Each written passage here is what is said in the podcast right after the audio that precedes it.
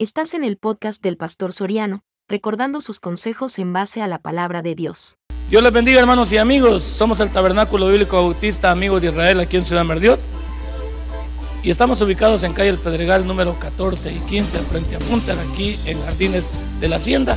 Y les invitamos a que se congreguen con nosotros de lunes a viernes de 6 y media a 8 de la noche y el día domingo 8, 10 y 5 de la tarde. Ven y forma parte de nuestro equipo de trabajo. Esta es iglesia hasta que Cristo venga. ¡Te!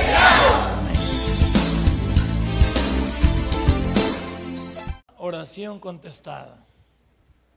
Una oración con respuesta. Y eso es todo lo que buscamos. Poder ser escuchados en Dios. Que Él nos ayude ante nuestras situaciones particulares. Una oración contestada.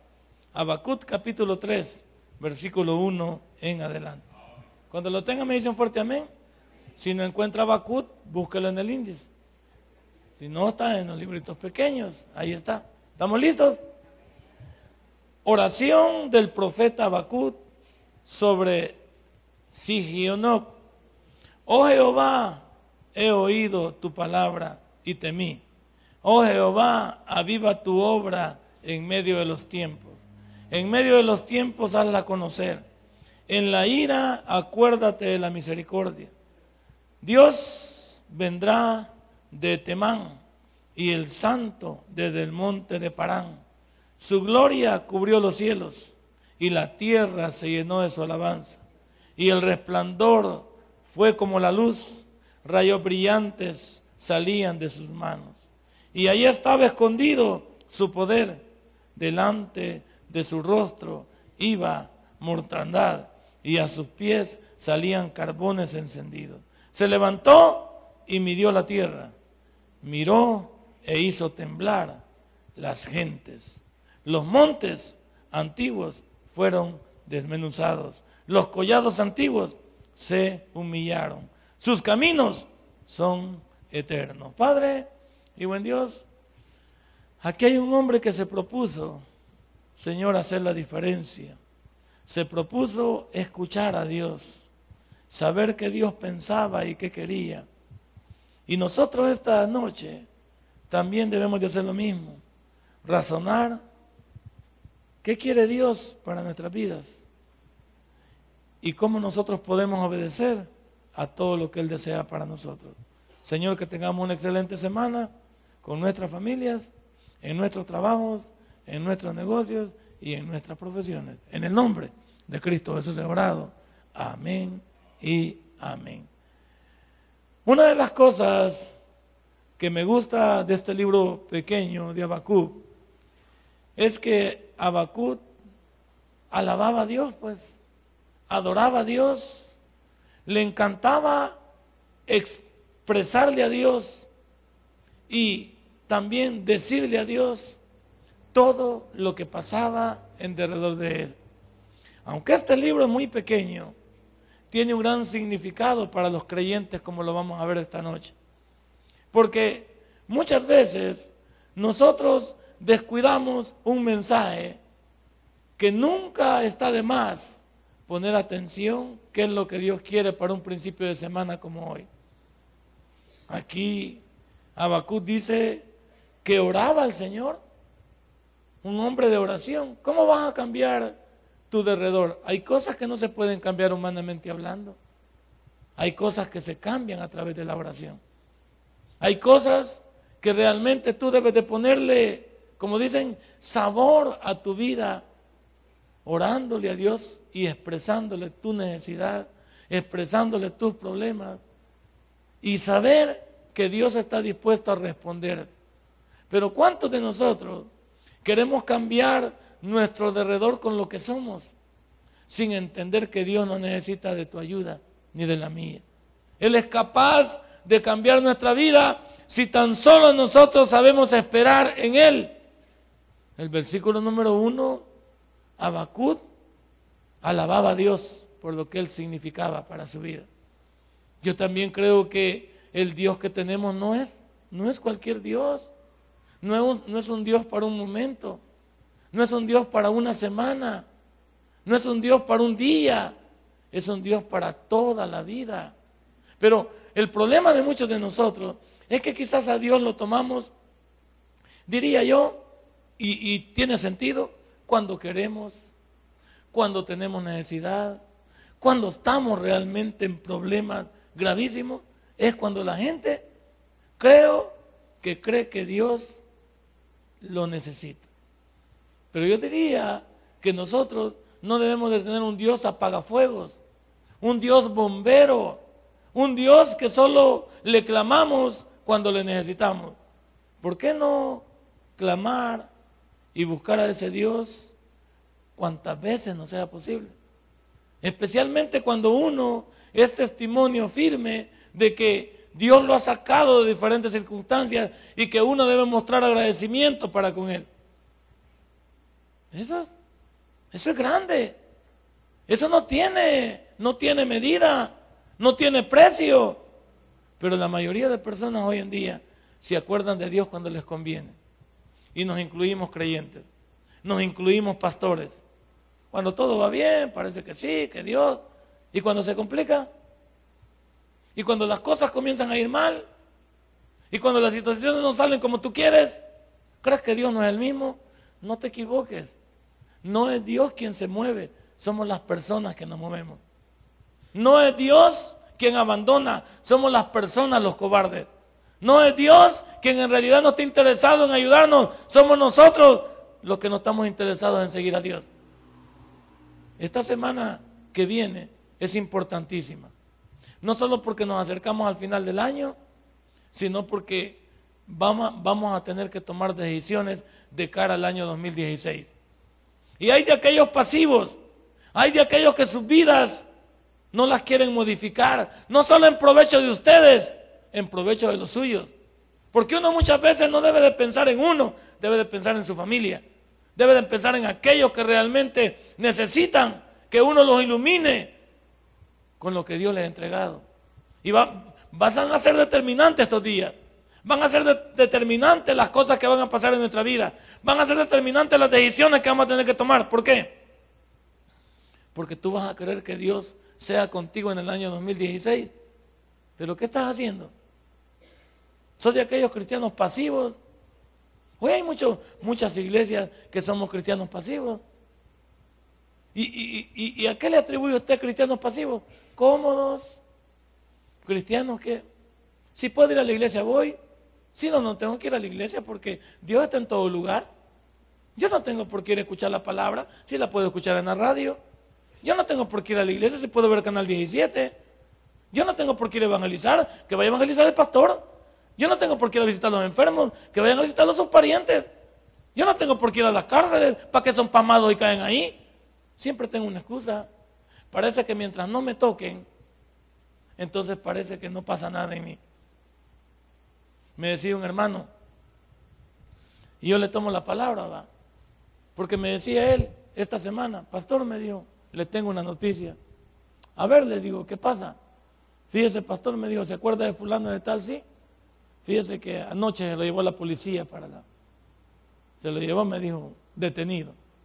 Y qué ironía, me dice él, que que este muchacho era de nuestro equipo de, Bartolinas. Él iba a visitar a los presidiarios, a predicarle a los presidiarios, hace más de seis meses más o menos. Este muchacho venía uniformado, venía con toda la ganas de servir, y iban, a las nueve de la mañana se iban a evangelizar, se iban a predicar la palabra. Y me dice este hermano hoy, hoy él va a ver las cosas desde otro lado. Ahora él es un presidiario. Y me dice a mí, él a mí me dice, yo como soy duro, soy un poquito loco, casi no se me nota. Le digo yo, y pastor me dice, ¿y, usted qué va a hacer? Pues ahorita nada, déjelo que pase un, un rato, que sepa la amargura de ahí, que pruebe, que pruebe para que valore. Uno cuando cae abajo es cuando más tiempo tiene de pensar y valorar lo que ha hecho. Hay veces a la gente no hay que no hay que moverle rápido el momento para que valoren. Este muchacho aquí era de Bartolinas. Y voy a decir, yo el muchacho, Mi respeto para yo no, yo no tengo nada que, que hablar porque nunca le conocí nada, la mera neta. No puedo expresarme mal de él. No puedo decir absolutamente nada mal. No sé qué pasó en los últimos seis meses, que su vida se descontroló y se alteró. No puedo ser. No, no puedo decir qué pasó. Porque para mí era un muchacho calmado, un muchacho pensante, respetuoso, habló conmigo un montón de veces y nunca me mostró un irrespeto a mí ni un menosprecio. No. Luego y de último, pues comenzaba que, que si fumaba, que no fumaba, que se tatuaba, que no se tatuaba. Y nunca entendí por qué. Y como nunca me lo pude encontrar y él nunca también quiso platicar conmigo, pues yo tampoco nunca me metí. Pero ya estalló la bomba. Ahora él está detenido. Ahora él tiene que valorar realmente qué quiere. Y es bueno para mi hermano que valore qué quiere. Es bueno para él que, que él relacione y diga que en ese tiempo que tenga que pensar ahí porque es duro. Quien nunca ha ido a un penal, yo que he ido, dan ganas de llorar. La manera en que esas personas tienen que, tienen que, dormir, tienen que dormir parados. No alcanza el lugar para dormir. Hay que ni siquiera parados o acurrucados.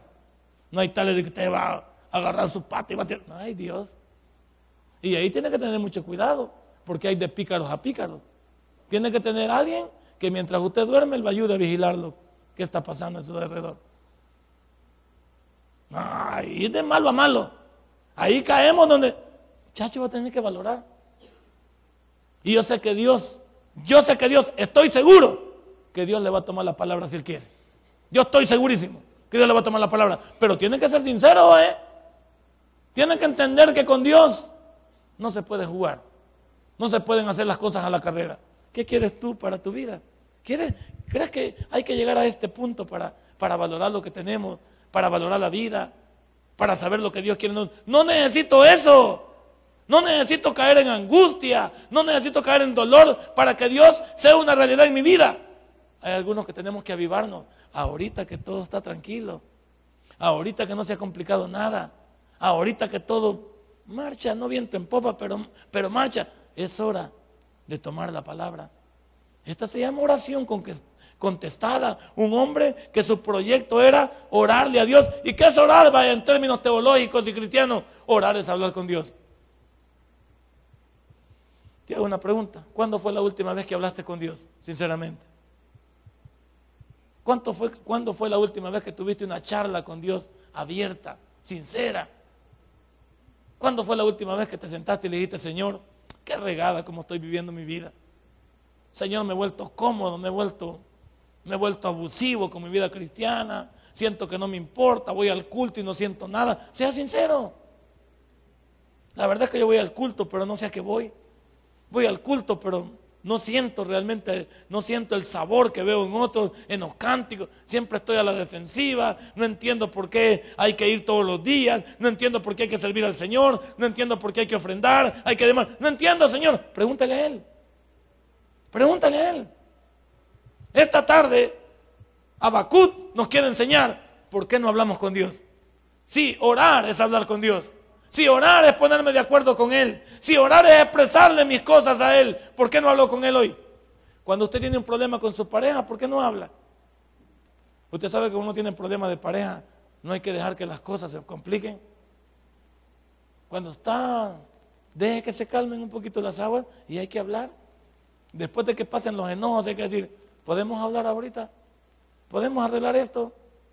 Para no dormir espaldas planas, para no dormir enojados para no dormir bayuncos si somos una pareja, para no levantarnos en la mañana con cara de atado de dulce, para no estar, para no irnos al trabajo amargados. ¿Por qué no hablamos? Así dice Dios. ¿Por qué no hablamos hoy? Dios dice, ¿por qué no nos ponemos de acuerdo hoy? ¿Por qué no hacemos las cosas? Es que Abacut sabía cómo llegarle a Dios.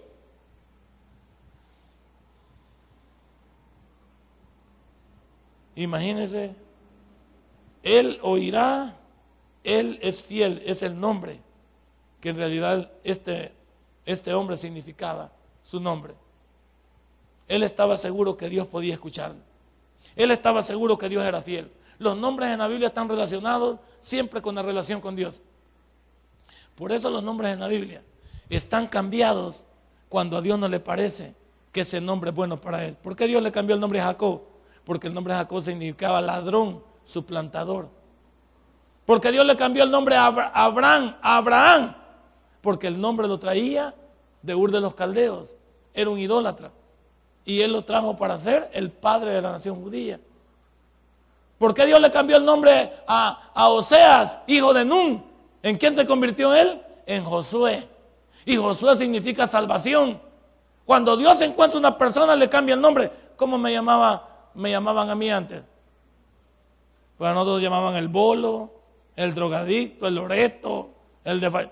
¿Y ahora cómo nos dicen? Hermano nos dicen. Ahí va el hermano, cállate que el hermano hoy ya, ya se pone corbata el hermano. Y antes usted era bolo. Si sigue de bolo le dicen hermano bolo, pero ya le dan un poquito de, ya le dan un poquito de crédito. Pero la gente, la gente comienza a reconocer y nos cambia el nombre porque comienza a creer en lo que Dios puede hacer. La gente comienza a pensar que usted es capaz de cambiar bajo la voluntad de Él. Este hombre estaba seguro que Dios le iba a escuchar porque el nombre significa Él oía. Él es fiel. Espera que Dios hará contigo todo en tu vida si tú eres sincero y sabes cómo esperar en Él. El problema de los cristianos es que no tenemos paciencia, ni tampoco somos sinceros. Lo que, lo que predomina en el cristianismo es la hipocresía, como que si Dios no conociera, como que si tuviéramos que engañar a Dios. Yo puedo engañar a las ovejas, puedo engañar a mi mujer, a mi familia, pero a Dios no puedo engañar. Usted también. Te podemos engañar, tener una, una vida de pantalla. Pero Dios dice, a mí no me tomas el tiempo. A mí no me tomas el tiempo. ¿Por qué no sos sincero contigo mismo? Dice Dios. Si a mí no me puedes engañar. Y esta noche, ¿por qué no hacemos lo mismo nosotros? ¿Por qué no nos ponemos de acuerdo con Dios? ¿Por qué no en realidad somos honestos con Dios? ¿Por qué no en realidad pensamos en que ese Dios está encontrando en nuestra vida? Abacut sabía que Dios disciplina al pueblo rebelde. Mira el versículo número 2. Oh Jehová, perdón, oh Jehová, he oído tu palabra y temí. ¿Qué es la palabra temor? Para algunos hay que tener cuidado con la palabra temor en dos connotaciones. No es lo mismo que yo a mi Dios le tenga temor, que significa respeto, que le tenga temor, que significa miedo. Muchos de nosotros a nuestros padres no les teníamos respeto, les teníamos miedo. Si mi mamá me ve fumando, es que te iba a sonar. Si mi mamá me ve aquí tal cosa, es que te iba a echar de la casa. Era miedo. Respeto es que yo antes de hacer las cosas diría, ¿cómo puedo hacer esto yo? Si mi mamá está en buena onda conmigo. La voy a defraudar a mi mamá. Van a hablar de ella, van a hablar de mí. Ese es un, un temor verdadero. Ese es un respeto. Yo no hacía las cosas por mi mamá, no solo enfrente. Cuando ella no estaba, también podía darle su crédito. Pero hay quienes somos hipócritas. Enfrente somos una cosa y detrás somos otra cosa. Somos de doble moral. Y en la Biblia no puede existir la doble moral. Dios está en desacuerdo con el doble ánimo. Dios quiere que tengamos una imagen. ¿Y cuál es la imagen que dejamos, que dejamos tener? Seamos personas que sostengamos lo que hacemos. Temor es miedo o es respeto por usted. Si es miedo, se equivocó. Ay, voy a ir al culto porque si no, Dios me va a castigar esta semana. Es miedoso. Voy a ir al culto porque yo voy a agradecerle a Dios por todo lo que Él va a hacer esta semana. Respeto. No, yo voy a la iglesia, voy a la iglesia porque no el pastor va a hablar que yo no llego. Miedoso. Vienes a la iglesia porque necesitas entender qué mensaje tiene Dios para tu vida, para esta semana que se acerca. Respeto. Ese es el problema de muchos de nosotros que somos miedosos. Y, y como mi abuelita decía, vos sos miedosos pero de mentiras. Somos miedosos de momento. ¿Cómo temblábamos a hora que nos iban a pegar? Hay algunos hasta que gritábamos antes que nos pegaran y mi abuelita me decía, si no te he pegado. Y yo, yo gritaba como que me estaban asesinando, como que, estaba en el, como que estaba en el rastro. Y mi abuelita me decía, si no te callas, te voy a pegar una madriada más grande que no te va a... Así, cállese porque no le he pegado. Ya va a tener derecho a gritar. No grites porque no le he pegado. Y tenía razón la señora. Gritamos así en gran alaraco y no nos había hecho nada. Como hemos visto malcriados que usted los lleva a los súperes y agarran cosas y hacen un gran berrinche porque quieren que usted les compre. A eso se le acerca el oído y le dice, si no te levantas, te voy a zampar una nalgada que te vas a acordar de mí. Ay, Dios, papá. Ya te voy a llevar al baño y vas a ver que conmigo no está cosa. No me hagas este berrinche porque hacen un desmadre ojalá la gente le queda viendo a uno. ¿Sabe qué dice la gente? Vamos a ver qué hace este viejo pasmado. Así dice la gente. A ver si ese bicho domina a este viejo tonto. Y uno tiene que acercarse y demostrar, dile, o te compones o si te llevo al baño o cuando lleguemos a la casa vas a ver quién soy yo. El cipote va a poner bibilico. El cipote va a poner care vivo. Así es que dejé el juguete disimuladamente y no ha pasado nada. ¿Eh? Ahí lo pone. Y algunos que hasta lloran como que estuvieran de verdad, ¿sí o no? Lágrimas son de cocodrilo porque el ratero no tiene nada. ¿No ha visto usted niños que lloran, que, casi están... Y no están, llorando, están llorando de capricho. Están llorando de bayuncada. Y usted dice que el niño está compungido. ¿Qué compungido va a estar el desgraciado? Hay que ponerle en orden. Así nosotros no podemos engañar a Dios. Un montón de gente miedosa que venimos y pensamos que Dios está con un garrote ahí arriba y al que se porta mal le zampa un garrotazo. Dios no es así. Dios no necesita hacer eso. Dios sabe cómo te, ¿sabes cómo nos, cómo nos atrapa Dios a nosotros? A todos nos atrapa. O en el hospital, o en la cárcel, o en la funeraria cuando ya no hay nada. Ahí nos atrapa Dios. Ahí, ¿quién se escapa de Dios? Uno va al hospital y le habla a alguien que está entubado y le dice, si la gente o escucha de Dios, sí, dice, es cierto, yo me he portado mal y que no sé qué, puede orar por mí y mire, y sienten, especialmente cuando lo llevan a operaciones, sienten que la pelona se los va a llevar. Ahí sí creen en Dios, en el, ahí en los penales, pues. No, si mi mamá me lleva un recado y dígale a mi mamá que porque estoy aquí, pero voy a componer. Mentiras. Son miedosos de momento. ¿Por qué no nos componemos de verdad? Y aquí Abacut tenía razón al decir, oh Jehová, he oído tu palabra y temí. Ojalá que yo no le tuviera miedo a la Biblia y no le tuviera respeto a la Biblia. Ojalá que yo viniera realmente a escuchar de Dios, pero no miedosamente. No, que qué va a decir el pastor. No, ¿qué va a decir Dios? Pregúntate. Si el pastor también necesita saber de Dios, o crees que yo estoy anulado para saber de Dios. Yo soy el primero que tengo que saber de Dios. Porque si yo no comprendo lo que te predico, entonces qué bendito estoy diciendo. Yo soy el primero que debo entender lo que Dios quiere, lo que Dios necesita, que yo sepa en primer lugar para ponerlo en práctica.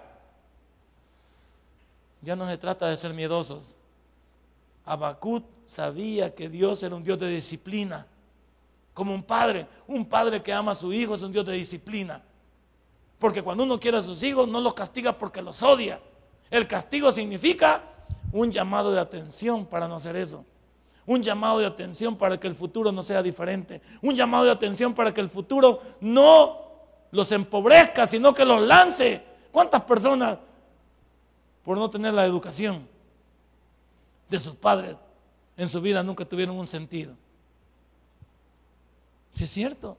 Hay algunos que realmente nos hemos creado con padres y gracias a la misericordia de Dios pudimos entender un poquito. Pero los padres están para orientar a sus hijos, están para llevarlos por el camino de lo bueno. Y los padres que no hacen su trabajo lo lamentarán. Los padres que no estorban a sus hijos lo lamentarán. Los padres que no quieren el bienestar a sus hijos lo van a lamentar. Y cuando vengan los problemas en su vida, no llore. Porque no hizo su trabajo. Dios quiere hacer el trabajo diciéndonos, ¿no querés? No es porque yo no te lo haya dicho, es porque vos sos necio. ¿No querés? No es porque yo no use los predicadores, radios cristianas, hoy televisión cristiana, hoy tenemos prensa cristiana, hoy tenemos internet cristiana, Facebook cristiano, y la gente no quiere nada con Dios. Pero mire cómo están los carnavales, mire San Miguel cómo estuvo los carnavales. Un carnavalón de todas las madres. Que los guaraguaos, que esto. No hasta dicen que una tarima se desbordó, pues le cayó no sé a cuántos encima. ¿Y qué? Nada ha pasado. Nada. Ayer creo que aquí en el estadio Carlán hubieron luces camperos, va. No sé si ahí estaba la zona de la dinamita. Viera cómo se oía. Yo ya casi me quería ir yo para bailar también allá. Viera cómo se oía. Ajá. Y se oía que la gente cantaba y gritaba. ¿va? ¿Y qué onda? Vino Juan Luis Guerra, ¿va? Vino Juan Luis Guerra y no hicieron doble concierto, pues el hombre le, primero cayó un rayo sobre la tarima y me dijo, voy a regresar, regreso. Lleno el concierto. Maná, ahí estaba. Y gran bullón. Pero vamos, vayamos a ver a, que va, se va a predicar, así es el poquito. Que vamos a tener una, ay, si les digo que vamos a orar, un ayuno, Dios, Dios viene. Y que vamos a orar de rodillas, Dios guarde, se le va a arruinar el pantalón. Recuerde, usted es operado las rodillas, no, no viene. Así ve, el culto más raquítico de nosotros el día lunes.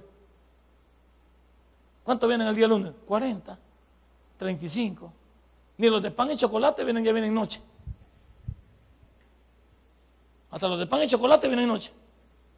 Cuando deberíamos de venir para irnos bajo la voluntad de Dios a, a contemplar el peligro en la calle.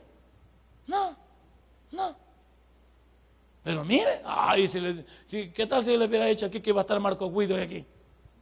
Ay, como estuviéramos aquí. Pero a la hora que termine el concierto de Marco Guido, va a predicar el pastor Sereno, todos se van levantando.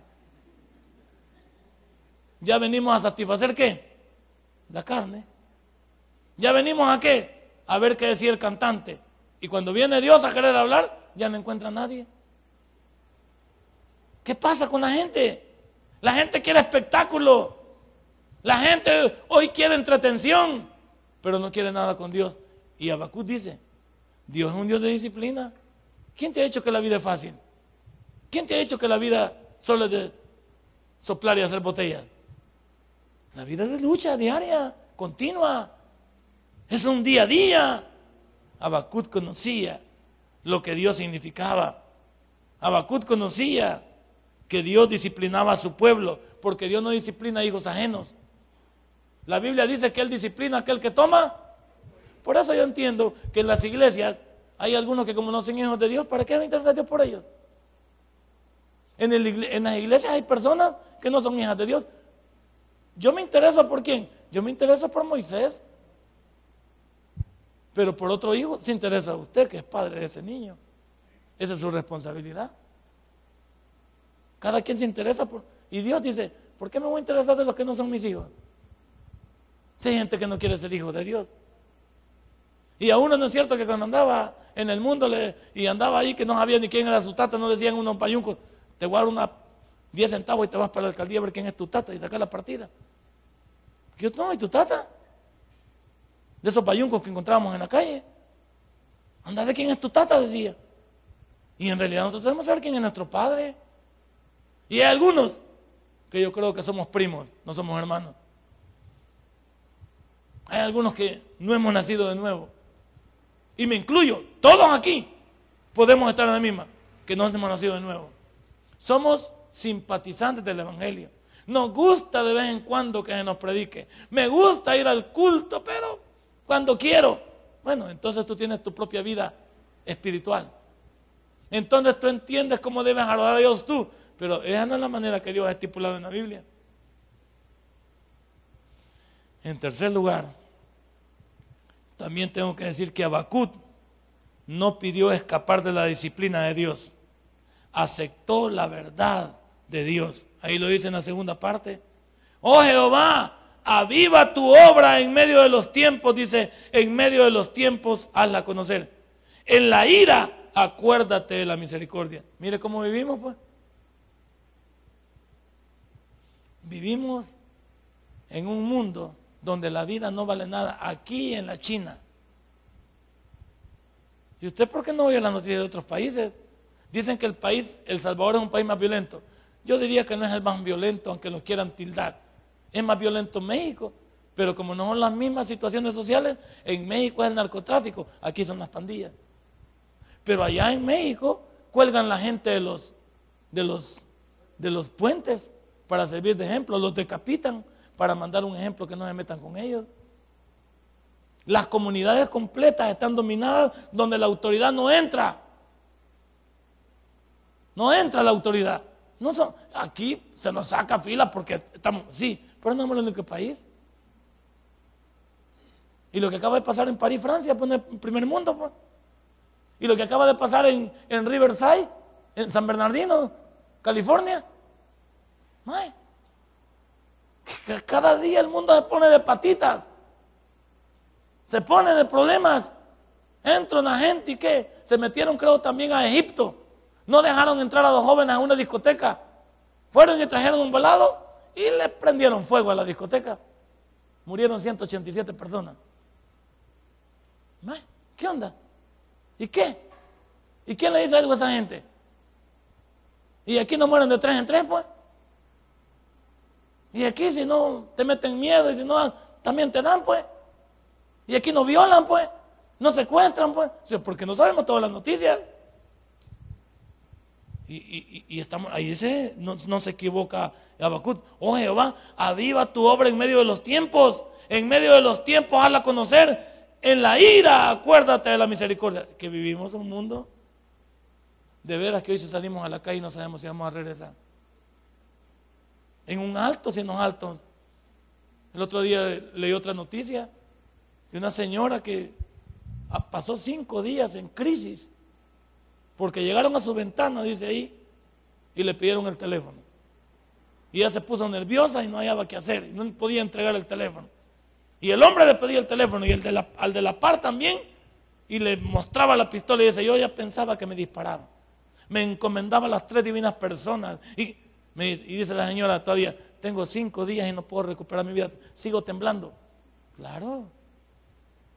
Cuando el momento llega y no sabes qué hacer, que depende de alguien que ni te conoce, te puede disparar y qué. Ni te conoce, ni sabe por qué te mata, te mata por un teléfono, te mata por 20 dólares, por una cartera que no le entregaste. Eso vale la vida hoy en día. Y vas en tu vehículo, no vas en un bus. Vas a pie, te jalan tres muchachos y te... ¿Y ahora? Por eso yo diría que los cristianos que conocemos la Biblia deberíamos de salir, de salir a la calle bien oraditos bajo la voluntad de Dios. La gente en la calle se persina porque no sabe a quién encomendarse. La gente en la calle confía en lo que pueda. Pero tú en quién confías? ¿A quién le dedicas tu vida cada mañana? ¿A quién le encargas tus hijos? Cuando sabes que los dejamos también. ¿A quién le encargas tu cónyuge cuando van por caminos diferentes? ¿A quién le encargas tu trabajo? Un día de esto vamos a tener un sopapo aquí de, terremoto, te lo, te lo anuncio. La tierra se mueve muy rápido aquí. Y últimamente ha estado cada día más fuerte. Y acuérdate que los ciclos de este país son entre 15 y 20 años. Pregúntate cuánto fue el último, el último terremoto. 2001, ¿verdad? Va, ya te voy diciendo. Los ciclos van entre 15 y 20 años. Así van llegando. Acuérdate, 86, 2001, y ahí vamos a ir caminando. Pero la gente solo quiere ver eso y quiere entender. Y no es miedo, es estar preparado. Es estar preparado para lo que venga, porque no sabes a qué hora va a pasar.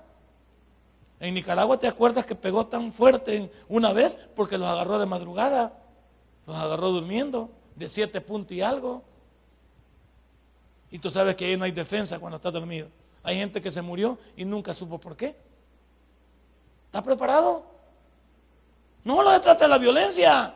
Se trata de decir, Señor, aunque los cielos se estremezcan, aunque la vida apenas de un hilo, Tú tienes la última palabra en mi vida.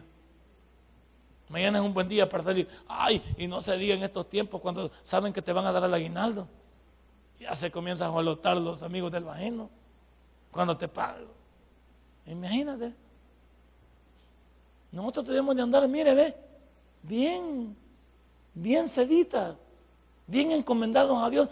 No dejes hasta el momento que tengas las pistolas en la cabeza para orar a Dios. No hasta en el momento que ya te llevan en un carro para orar a Dios. Ten una oración preventiva. Una oración dedicada a Dios por los tuyos, por tu vida.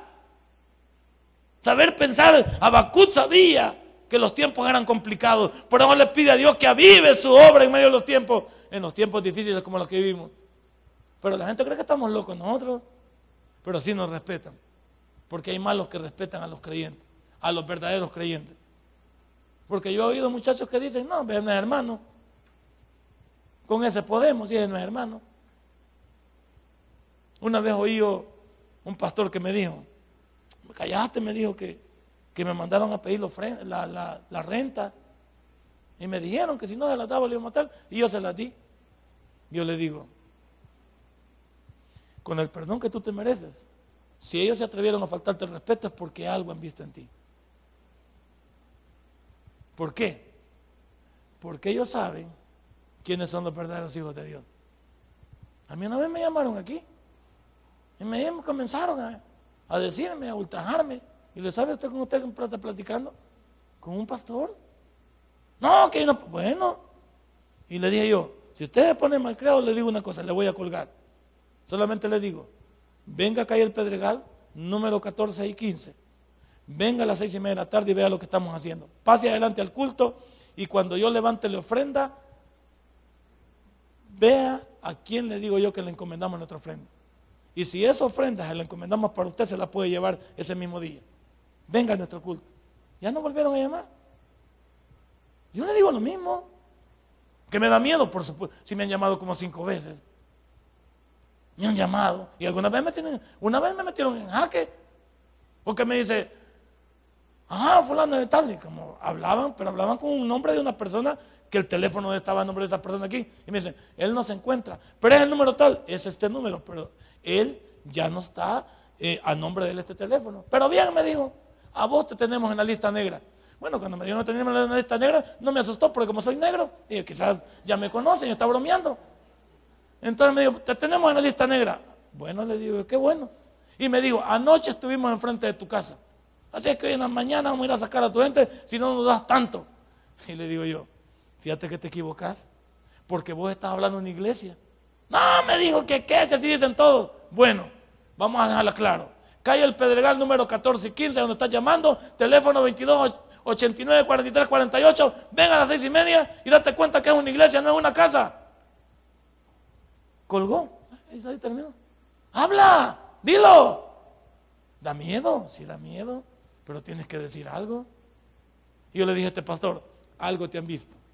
Porque ellos no se pueden atrever a pedirte un dinero que no es tuyo. Es más, cuando tú le diste algo a esta persona, se lo diste un dinero que no es encomendado para ellos, es encomendado para Dios. Yo no te digo que no da miedo. Ahí veo, yo veo personas que paran allí por horas, están parados enfrente de la, ahí en esa parada, va de ver para acá, va de ver. Y yo estoy aquí desde la una de la tarde, va de ver y no se van. Yo digo, Señor, bueno, no hay problema, no hay dificultad, lo que tú quieras. Y yo estoy preparado también. ¿Preparado en quién? No sacando mi machete sin me ni chance. Pensando cómo en Dios podemos correr esa maldad. Ya han venido aquí también y se han sentado, pero han visto qué estamos haciendo. ¿Estás preparado para los tiempos? ¿Estás preparado para saber? Yo no digo que ellos se merecen un respeto, son seres humanos, pero Dios tiene la última palabra. ¿Estás dispuesto a luchar por los tuyos? ¿Estás dispuesto a saber qué quieres? No. Ellos mismos, los muchachos son respeto. Yo he hablado con ellos en las cárceles, en los lugares, y saben quiénes son los creyentes, pero saben quiénes no son los creyentes. Aquellos que fingimos, que andamos con una Biblia, que queremos decir que somos y no somos. Y ellos dicen, no, nosotros sabemos quiénes, porque ellos tienen todo el tiempo para darnos seguimiento, para saber en qué andamos nosotros. Y ahí es donde nos pierden el respeto, cuando sabemos que Chucho no come Chucho. Aviva la obra en medio de tus tiempos, ve. En medio de los tiempos, hazla conocer. ¿Cómo vamos a dar a conocer la palabra de Dios y no tenemos testimonio? La gente se ríe de nosotros. Los que van a Ciudad Merdiot, ¿y qué van a hacer? Vos? Dicen que iba fulano y le tiran la gran carcajada. Sí, el pobrecito no más como se llama. Dice, va a la iglesia, pero no cambia. Tiene razón. ¿Qué vamos a hacer? Si la gente hoy en, hoy en día quiere ver pruebas de cambio, pero somos los mismos malcriados, los mismos tranzas, los mismos desleales con el matrimonio. ¿Cuál es la diferencia entre un pagano y yo? Actuando de la misma manera. Nada, nada. La obra no se, la obra va para abajo. ¿Qué dice la gente? ¿Qué le enseñan en esa iglesia, pues? ¿Y de qué les hablan en esa iglesia? ¿Y qué no leen una Biblia, pues? ¿Y qué no dicen que son temerosos de Dios? ¿Por qué no lo demuestran? Tienen razón. Tienen razón. Donde uno vaya, si es un hijo de Dios, tiene que sostenerlo. Porque la gente está aburrida de gente hipócrita que hablamos de Dios, pero no somos capaces de actuar como Dios dice. Eso no nos gusta, va que te digo que no es temor, no es miedo, sino que es respeto. Y, dice, hazla conocer en medio de los tiempos. ¿Ah? En la ira, acuérdate de la misericordia. En los problemas. Hoy la iglesia vive en tiempos de ira, en tiempos de dolor, en tiempos de angustia, donde el malo te toma ventaja. Pero si Dios pone gracia en ti, si Dios pone ángeles a tu lado, si Dios te hace invisible al pecado, Él se encarga de tu vida. Pero eso no lo logramos, lo entendemos nosotros como chino o como fábula. Y tienes razón, porque para creer esto de manera normal es estar loco. Esto hay que creerlo de manera espiritual para darle sentido. En tercer lugar,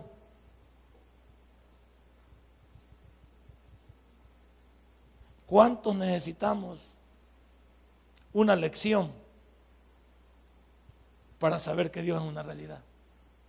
Mi mamá me decía, ¿Por qué necesita que te, pegue, que te pegue para saber que lo que estás haciendo es malo? Así me decía mi mamá. ¿Por qué tengo que sonarte para que vos sepas que lo que estás haciendo es malo? Cuando uno sabe, desde el momento que hace algo, sabe que es malo. Sí, uno sabe que es malo. Lo que pasa es lo que uno no sabe es si va a ser agarrado o va a ser descubierto. Y cuando es descubierto o es agarrado, ahí viene la vergüenza y el dolor. Pero uno sabe lo que es malo lo que uno piensa que se puede salir con la suya. Pero cuando la vida nos presenta una lección, entonces dice uno, pues yo pensé que no me iba a atrapar. ¿Cuántas personas pueden haber hecho 40 robos, pero en el número 41 nos van a agarrar? Siempre es que siempre va a haber una lección. Y aquí, en Abacut, Dios quiere presentar esa parte. Y luego dice, mira, ahí dice, en Dios vendrá de Temán y el santo desde el monte de Aparán. Su gloria cubrió los cielos y la tierra se llenó de su alabanza. Si Dios está presente en nuestra vida de la manera más incomprensible para nuestra mente. Y aunque las cosas se compliquen en un mundo malo como el que vivimos, no significa que Dios se haya olvidado del Salvador. El hecho de que usted vea que la gente se sale con la suya, aparentemente no significa que Dios se ha olvidado. Dios, Dios los está esperando en algún lugar de su vida. Y es cuando más nos duele. Pero dice que su gloria siempre va a resplandecer. Ahí dice que Él siempre va a llenar la tierra de su alabanza porque Él siempre va a triunfar. Aunque el malo crea que se puede seguir con la suya, Dios tiene la última palabra. Dios es quien puede llevarnos hacia adelante. Y el resplandor dice, fue como la luz, rayos brillantes salían de su, de su mano y ahí estaba escondido su poder. ¿Crees que Dios se van a salir burlando de él? ¿Crees que le van a tomar la medida a Dios? La gente que dice, ¿dónde está Dios? Cuando gente que se trata de salir más inteligente que Dios y son pobres e ignorantes. Porque creen que este mundo se maneja a la manera de Dios. Este mundo se maneja a la manera de la perdición del ser humano. ¿Y por qué este mundo se maneja en la perdición del ser humano? Porque el hombre actúa sin Dios y no quiere a Dios en su vida. El hombre ha renunciado a Dios. El hombre quiere vivir como le da la gana. ¿De dónde crees que viene un montón de gente ahorita? Muchos vienen de la playa bien sonados todavía. De gomas para mañana, para para su lugar. Muchos vienen de los estadios. Mira, vienen, algunos vienen celebrando porque han perdido, celebrando porque han ganado o celebrando porque han empatado. Igual hay que tener una excusa para chupar y gastar lo que no tenemos. Y nuestras familias infelices en los hogares, esposas abandonadas, hijos que... Ahí está. ¿Y qué a decir de esa vida? Y mañana nos presentamos en un trabajo y tratamos de mandar una imagen que no tenemos. La gente nos ve, nos ve correctos, honestos, alentados, pero no somos. Tenemos una apariencia nada más. Y hasta la gente cuando nos pasa algo dice, pero es que él era bien correcto. Sí, cuando estaba en sus cinco sentidos. Pero cuando se dejaba alucinar, se perdía. ¿Cuánta gente se transforma a través de los vicios? A través de sus lujurias y, y situaciones. Se transforman. ¿Cuántos necesitamos una lección? Para ser bendecidos, para cambiar y para valorar lo que tenemos. Hay veces que Dios tiene que, darnos una lección para que entendamos a dónde nos quiere llevar.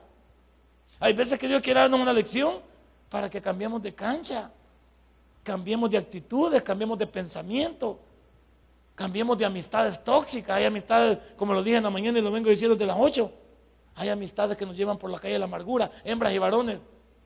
Gente que no quiere lo bueno para nosotros y no la destrucción. Gente que está buscando cómo hacernos daño a nosotros y a nuestra familia y no lo hemos entendido. A los malos no hay que llamarle bueno, hombre. Hay que ser selectivos. Hay que diferenciar lo malo de lo bueno. Hay que escoger lo que favorece a la familia. Por eso se llama una oración contestada. Dios no va a poder contestar esa oración si tú no quieres. La lección de Dios es, quiere cambiarte. La lección es valorar lo que usted tiene. ¿Cuántos de nosotros necesitamos que el matrimonio se parta para saber que teníamos una gran mujer o la señora es un gran hombre. Que no era el perfecto, ni, ni era un hombre lleno de atributos, pero era una persona responsable, una persona que, que le gustaba a la familia. ¿Y cuántos estamos a punto de perder eso? Y cuando perdemos eso y ponemos el grito en Dios y Dios dice, ¿y por qué no viniste cuando estaban juntos? ¿Por qué venís cuando ya se separaron? ¿Y por qué no viniste cuando todavía se podía hablar con, con, con él? todavía, pero ahora hasta ya se acompañó, hasta ya se fue. Ella ya no quiere nada con él. Y a hubo una mujer aquí que, esa sí me sorprendió, esa sí de plano me esa eh, ha sido la única mujer que yo he tenido aquí en mis consejerías que me dio una lección de venir decidida.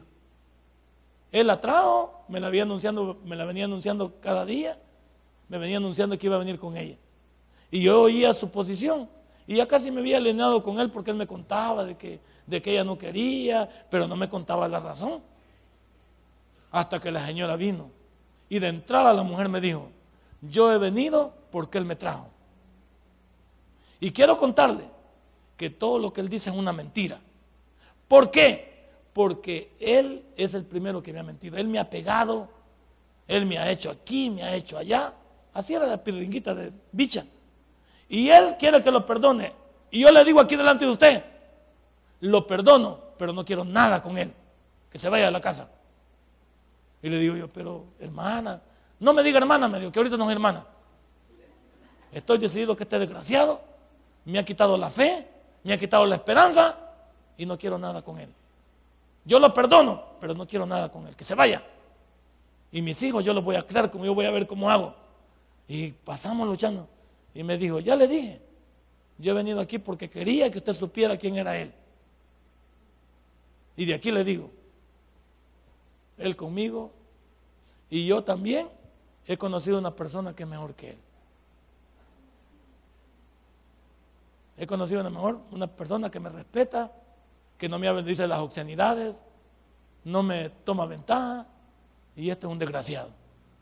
Y él se quedó calladito. Al punto que ya no, él no, ella nunca había venido. Él comenzaba a venir, ya no vino, por pena me imagino.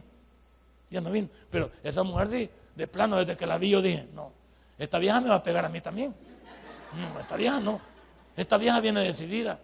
Una mujer, es que mire, cuando alguien ya está decidido, vaya, ¿qué necesidad había de eso si este hombre pudiera haber arreglado sus cosas a tiempo? Y yo se lo dije cuando nos quedamos solos. Usted tuvo la oportunidad de acuerdo a ella ella le dio como tres o cuatro oportunidades y usted no las aprovechó. Esta mujer se aburrió de esperarlo, de mendigarle amor, de decirle que, por favor la tomara en cuenta y usted decidió ignorarla. Ahí tiene su pago.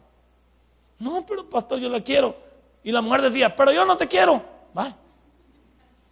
Y yo cada vez que decía, aquí me caían las dagas a mí, sentía yo que yo conmigo era. pero yo no te quiero. Ya te dije, vos me has traído aquí y yo para que el pastor sepa. Y después me dijo la mujer, ¿me puedo ir ya? Sí, le digo. Y si le decía que no me va a cachimbiar a mí, se puede ir. Se puede ir. Y él se quedó conmigo y me dijo, pastor, ¿qué voy a hacer? Lo que tengas que hacer. Esto se terminó. Busca una nueva vida. Y cuando encuentres una nueva persona, no cometas los errores que hiciste con esta chiquitina. Porque esta no te mató, la otra te va a matar. ¿Y qué le podía decir yo a él? Pues, hermano, vamos a orar. Yo no soy hipócrita. Vamos a orar porque regrese. Y no la vieja dijo que no quería regresar. Pues.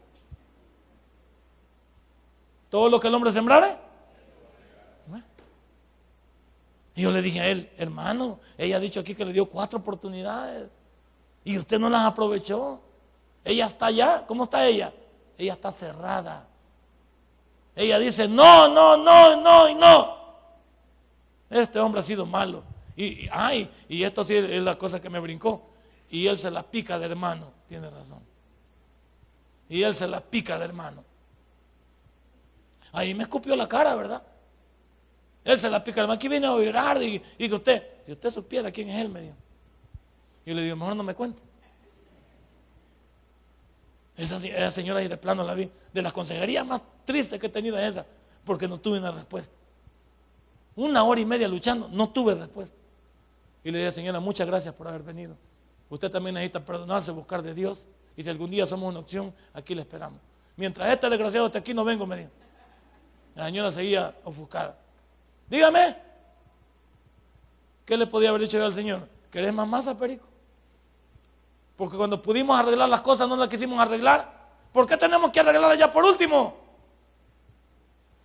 Cada uno de nosotros debíamos de avivarnos cuando Dios nos está hablando. Dios habla de diferentes maneras, pero no somos sensibles a su voz porque andamos en, las cosas desviadas del, del Evangelio. Esta noche, ¿cómo se llama el sermón? Una oración contestada. Pero muchas oraciones no están siendo contestadas. Muchos de nosotros Estamos, seguimos stand-by, seguimos esperando. ¿Pero por qué? ¿Porque Dios quiere? No, porque yo no quiero. Porque para que Dios conteste mi oración, yo necesito comprometerme con Él. Arrepentirme delante de Él. Y cambiar de estilo de vida. Para muchos de nosotros, las cosas malas que estamos haciendo en nuestros hogares, en nuestra familia, en nuestro trabajo, hoy es tiempo de cambiarlas. Que la señora ve. Porque algunas mujeres aquí están diciendo, los que estamos, los que estamos casados, dice, agarra tu pedazo, viejo. No te están diciendo a vos, pero te están yendo en la mente. ¿Sabes qué están yendo? Ojalá que esté pasmado agarre algo. Y, el, Señor también dice, ojalá que esta vieja agarre un pedazo también. Ahí estamos.